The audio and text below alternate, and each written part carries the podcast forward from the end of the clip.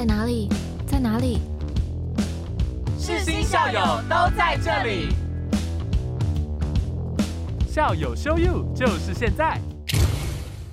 听众朋友，大家好，你现在收听的是校友 show you，我是今天的主持人吴宇杰。那今天的节目为大家邀请到的是广电系毕业的陈子阳学长，他现在在新闻产业工作。那请子阳学长跟大家打声招呼。Hello，听众朋友，大家好，我是陈子阳。子阳学长刚刚前面有说到，就是你现在在新闻产业工作嘛？那你当初是在广电系毕业的，嗯，想要请问一下，就是你是在什么契机之下进入新闻产业工作？进入新闻产业，其实大学之后开始慢慢有想法。以前高中的时候想要当广播的 DJ，可是后来觉得，呃，DJ 的影响力可能跟新闻也在做一样的事情，但是它能被看见的机会会比新闻少很多。看见的机会少很多，相对你资源获得也少，或者说你可以相对改变的这个动机也会变得少很多了。所以嗯那时候我就想说，我要做一个如何有影响力的人，可以改变这社会。那我做广播可能不被看见，我做新闻可能可以被看见，那我自己又有成就感，我就开始慢慢往新闻这边来发展的。嗯，嗯其实我是想要做电台 DJ 才进来广电系，是，现在就是电台有在做一个中午时段的节目，然后就是我们值班的团队会花一个小时的时间在直播室放音乐给大家听，嗯哼哼，对，然后这件事让我觉得还蛮开心的，对，然后做自己以前想要做的事情，哦，那就很好啊！你一直持续在你自己喜欢的方向去前进，就很棒。对，嗯然后就想要请问一下学长，在广电系培养的能力，对你你进入新闻产业之后有什么样的收获跟帮助吗？嗯，我觉得在世新的好处之一就是它的校内资源非常多，就有很多的场景，或是有很多的装备或是器材是我们可以去使用的。嗯，那还有老师，包括在学业上面的一些专业的知识，还有加上我们实作，我觉得都很有帮助。那像是广播电台为例好了，世新广播电台这个是校园第一个电台嘛，嗯，就像你当主持人也好，其实你在外面跟新闻连线，其实有类似的感觉。大学这时候大三、大四就已经开始培养这个能力了，所以我觉得算是非常有帮助的。嗯，因为学长之前有做过那个总统大选的，哦，对，校内实习，对对，对嗯。那那个是你第一次就是在电台第一次接触吗？不算是，因为那时候其实已经有先做音乐节目了。嗯那是我的伙伴 Albert 黄博彦，嗯他也是跟我一起在做这个节目，所以我们算是已经有一点点知道这广播节目的概念运作是怎么样子。但是我们第一次参与到政治性的议题，就是在那时候。但其实不是两个人可以完成的，就是背后有很大的团队，对啊，你包括了呃企划也好，或是你需要去外面去瞧，说我需要跟谁连线，嗯，那些人员幕后工作人员也是非常重要，不然一个节目没有办法可以跑那么久。对，就是嗯需要大家共同的努力才可以完成一个好的对啊，对啊，是是是。好，那想要请问一下学长，在新闻产业，因为会有分很多条线嘛，你有特别想跑的线吗？呃，新闻线路是这样子，不是说特别长跑，是你可能一进去呃新闻台之后，你就会去定位了。我们分所谓的呃社会线、嗯生活线跟党政线，大部分是这三个线。那我的话是社会线，嗯社会线包含什么内容？就是放火啊、抢劫、车祸，嗯或是一些减掉司法，就是比如说谁被判刑了，这也是社会线的。那或是谁死掉了，这也是社会先来负责的。但除非死掉的是名人或是艺人的话，那可能就有其他的党政组或是生活组的娱乐组去做。那我自己是跑社会的，嗯。嗯，我自己也蛮喜欢社会的，因为刚入行前呐、我觉得社会新闻好像可以看到一些流血的画面啊，案发现场，哇，我觉得心情很激动。就是这个动机就像是我好像听到了一个八卦，但是我可以知道八卦的源头是哪一边，嗯我可以比别人先知道这个事情，我就觉得好开心哦，就跑新闻那个乐趣、成就感就出来。但是后面当然成就感慢慢有转移，但是当时的初心是这样子啦。嗯，嗯嗯嗯。那后面就是成就感是转移到哪个部分？哦，当然是做新闻方面，因为像我们社会组其实碰到的议题很有限，因为我们去采访人的话，通常受害人都不太愿意见到我们，因为社会记者去找你的话，通常都是不太好的事情。对，就说：“哎、你好像被抢劫了。”我说：“哎、你跟我讲一下案发经过，或是说你为什么要打人？”这样子，我自己成就感的话是说，有时候借由受害人的访问，我们可以察觉到一些事情，比如说，哎、警方在这方面是办案态度不好，嗯是有吃案的可能性。这时候借我们的发掘的话，其实可以改变的一些事情，或者是说，呃，有一个地方设计不良，比如说一个人行道，为什么常常害人家跌倒嗯啊？原来是高低有落差、啊。那后来我们去反映之后，结果施工单位真的有来改善这个事情，这些都发生在我们生活周遭，就是透过新闻去一点一滴去改变的。可能你很难察觉，但是对那个受访者来讲，他会很明显感受到，哇，原来新闻能带给我的真的是对这个社会有改变的。嗯，他自己会有一个切身的感觉。好正向哦。哎 哎，这是真的，那个成就感就是来自于这边。当人家跟你说感谢你的报道，那个谁谁谁有过来了，我觉得很棒，工作就很开心。那请问学长有被指派过你不想要跑的新闻吗？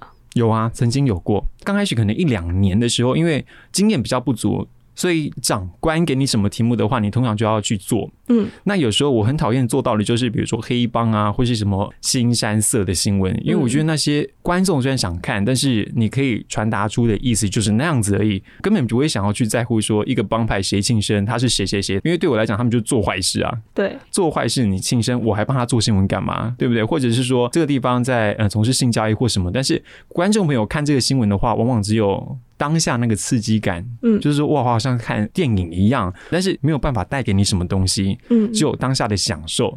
这类新闻通常就会很容易碰到说受访者会骗你过去，嗯，也就是说你到场的时候才发现他讲的根本不一样的，嗯，之前就有碰过，那这时候我就回报给长官了，因为在出发之前我就知道这个人有不良的记录，嗯，那我就跟长官说，可是我记得他是怎么样怎么样的人，那长官肯定一开始不相信，但是我去到现场，我采访过后也发觉说这个新闻真的碰不得，因为一碰的话会有损新闻台的形象，嗯，跟你自己做新闻，因为记者是要挂名的，为自己的报道来负责，那我就发觉我。没有办法为这一篇报道负责的时候，我就跟我长官去反映说我没有办法做这个新闻。嗯，但是通常来讲啦，商业电台、商业电视台，通常你去反映都没有什么用。嗯，因为编审啊，或是我们上面的长官，其实早就已经定好今天题目方向了。嗯，你还是要完成这道题目，所以你去反映能够改变的状况很有限。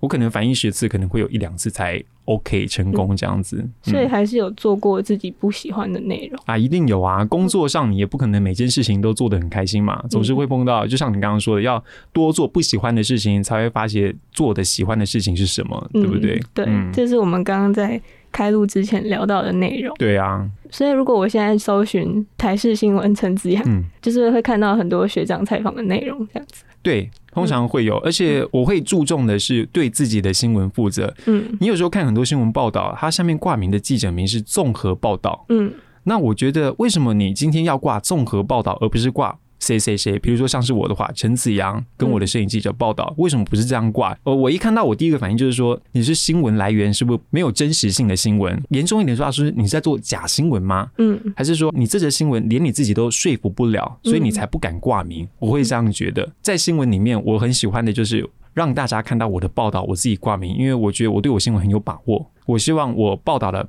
可能并非百分之百完全真实的事情，因为当时双方总会有落差。但是我觉得我的新闻，我有自信可以做到九成是正确的资讯。想要请问学长，在你第一次做新闻的时候啊，那那个心情是什么样子的？第一次做新闻很紧张，因为老实讲哦，是。电台跟新闻台的声音，那个讲话是不一样的。你在电台，你可能可以说广播世界魅力无限，欢迎收听世新电台，你是这样声音。但是新闻的话，你就当然那个语调是完全不一样的。比如说黑衣男子冲向了白衣男子，第一次过的时候，我想说哇，过出来怎么那么难看难听啊？嗯，因为新闻其实你是声音配画面的，嗯，我的声音不行，那画面配上去就很干。然后当下我就觉得哇，我的新闻真难看。要是我自己看到，我会转台，你知道吗？嗯，就是黑历史。对，虽然有成就感，说我的第一条新闻是这样子，但是我相信呐，每个人第一条新闻出来，通常都是羞耻的成分比较多，大于成就感，很拙劣，就像你第一次拍影片那种感觉了。对，嗯。那学长有没有想要给未来想要进入新闻产业的学弟妹什么样的建议？比如说他们现在有什么是可以？慢慢培养的能力，让他们在进入业界之后可以比较顺利的发展。我觉得其实，在世新都有很多资源，包括了像是一些采访课程，或是像实作课。我觉得那些在学校学的内容都很够。嗯，但是你们开始要学习，比如说一个礼拜的做一次的作业，你开始要习惯它，把它变成五天做完，或是三天做完，或是一天内做完。嗯，因为在新闻业界，就是两个小时就是做完。这样的一个作业了，你要把那个经验越摸越熟，到最后你进入业界的时候，你就可以很快的上线。对你来讲，你就不会那么的陌生，或是那么的惊慌害怕。那学长在跑新闻的时候，是长官当天派给你一个新闻，你就马上要做好功课去出发吗？嗯，社会新闻是这样子，就是。每一天或是当天的大夜嗯凌晨就会有发生一些事情，比如说你知道哪边有车祸，哪边有砍人，哪边警方有开枪，嗯你早上大部分都会知道。嗯那早上我们就会去扫报，扫报就是我们会去网络上面看一些脸书的社团或 PTT 或是一些四大报等等的，我们就会扫扫到了就会开始去问警方。早上的话有没有要说这嫌犯有没有被抓到？嗯那我们就会诊了这些资料之后，就跟长官去报。那长官就会跟我们说，那我们今天哪几条可以开出来？通常是这样子的运作方式啦。那学长就是在跑社会线的时候，因为我对社会线的算刻板印象嘛，嗯就是会觉得好像蛮危险的。不会啦，现在跑新闻怎么会危险？就是如果是去嗯访问到，比如说像刚刚说砍人的啊，嗯，或者是坏人，不会啦，坏人都被警察抓到，你要怎么危险？你怎么去跟坏人接触？你跟坏人接触了，那警方还要来跟你说，诶，你在哪边访问他的？我要去抓他，嗯对不对？不会，不会遇到这个事情，比较少。对，通常嗯以前的话可能会，因为以前对于嫌犯跟一些记者的分界比较没有那么的明确。之前就有过很久以前，一个电视台嗯就也是做了一个，明明是面访了一个通缉犯，嗯就他说是对方寄来采访带的，结果到最后被说成是假新闻，因为他明明知道通缉犯在哪边，嗯他也知情不报。嗯嗯之后就演变一个很大的社会新闻事件了。那时候记者又被惩处。从那时候开始，我们记者的所作所为啊，或是到现在，其实我们记者的声誉开始慢慢的往下走。或多或少，我觉得跟以前的经验来看，大家来看的话，就觉得好像记者变得比较没那么专业了。对，因为嗯现在其实很多人都说，呃，长大不读书，以后当记者。嗯嗯，那学长对这句话有什么样的想法？有一句名言哦，就树大必有枯枝，人多必有白痴。嗯，这在各行各业都会有，只是因为你透过新闻播放出来，很容易把这个白痴放得更大。嗯我敢跟你说，大部分的记者有七八成绝对都是很认真在做这工作，或者他们的学经历都非常好，正大、台大的，嗯或是研究所的，甚至国外回来的学校都有。嗯他们很喜欢新闻这个工作，但是有一些人他可能只会读书，但是去到采访场合常常会少一根筋，嗯就是会问一些奇怪的问题。当他脱口而出的瞬间，因为就只有那十五秒是时候，嗯他没有办法反应过来，就被放出去了。嗯那就造就外界的印象说，哎、记者怎么问这个笨蛋问题？嗯对，但其实当下有很多的状况，虽然现在这边讲听众不会知道，嗯那讲了可能听众也不会理解，但是的确是他们有一些记者工作没有做足，嗯才会让这个状况发生，所以这也会让人家误会了。嗯嗯。嗯那学长在做新闻的时候，做了呢有一段时间了嘛？嗯。那会不会有职业倦怠的时候啊？职业倦怠会有，有时候会觉得说，哎、这条新闻我之前就做过类似的啊、为什么今天又要再去做一次？嗯通常就只是 update 一个小讯息而已，那我会觉得没有必要做。嗯但这时候也没办法，因为其实为了那个新闻的丰富度来讲，你每天看到形形色色的新闻，你还是需要那一条新闻来让整节的新闻更加的丰富。嗯我们就像一个螺丝钉啦，你要让那个机器持续的运转，所以我觉得是必须要的。当然，工作我像前面讲到，其实并不是所有的事情都做到自己喜欢的，遇到不喜欢的，就是还是发挥你的专业，把它做好。你把一个不喜欢的事情做好，不喜欢的事情对你来讲就很简单。嗯，好，那就是把这段话送给正在听这个节目的朋友们。那节目的最后，学长有什么想要点播的歌曲吗？我最近很喜欢听卢广仲的《京城巴士》，以前我不太听这首歌，但是现在听起来觉得特别喜欢，因为第一个是我很喜欢它从头到尾就只有一把吉他，嗯去编曲，虽然和弦很简单，但是他用抓弦的方式或是唱腔的改编去让整首歌的丰富度很够。那包含自己在工作这几年，或是在试新的这几年，都会觉得说啊，自己好像不会那么的孤单了，就好像有更多的力量可以去前进。嗯，就是我前面提到，就是说符合我现在心境的一首歌是这首《清晨巴士》了。嗯嗯。嗯，节目的最后就是送上这首学长点播的《清晨巴士》，谢谢学长今天的来访，拜拜。拜拜。你看我身份证的照片，想起了我是贪玩的小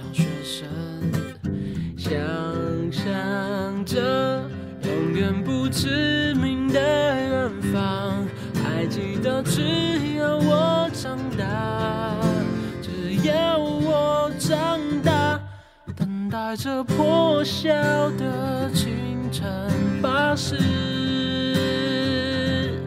听一首不算太悲伤的歌。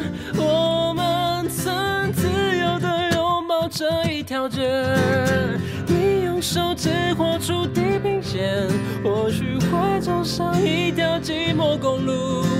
那就走到尽头，不用说再见。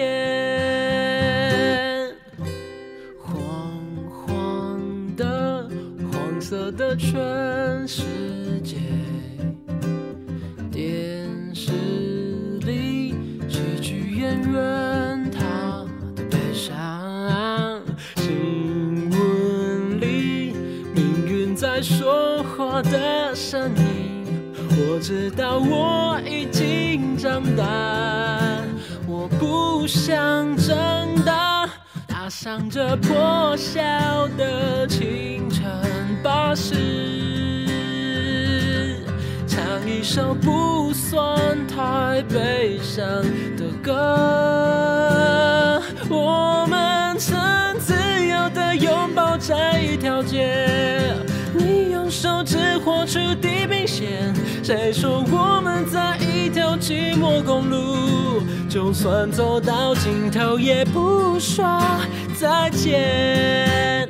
疯狂人生，美丽画面，抓住什么都不见，绚烂以后。身份地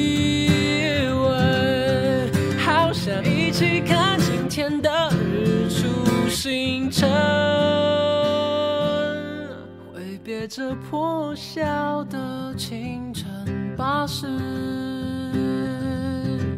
唱一首不算太悲伤的歌。记得我们自由的拥抱这一条街，翻滚跳跃沿着地平线。谁说我们在一条寂寞公路？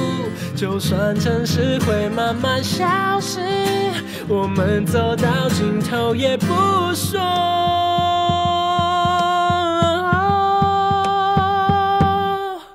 再见。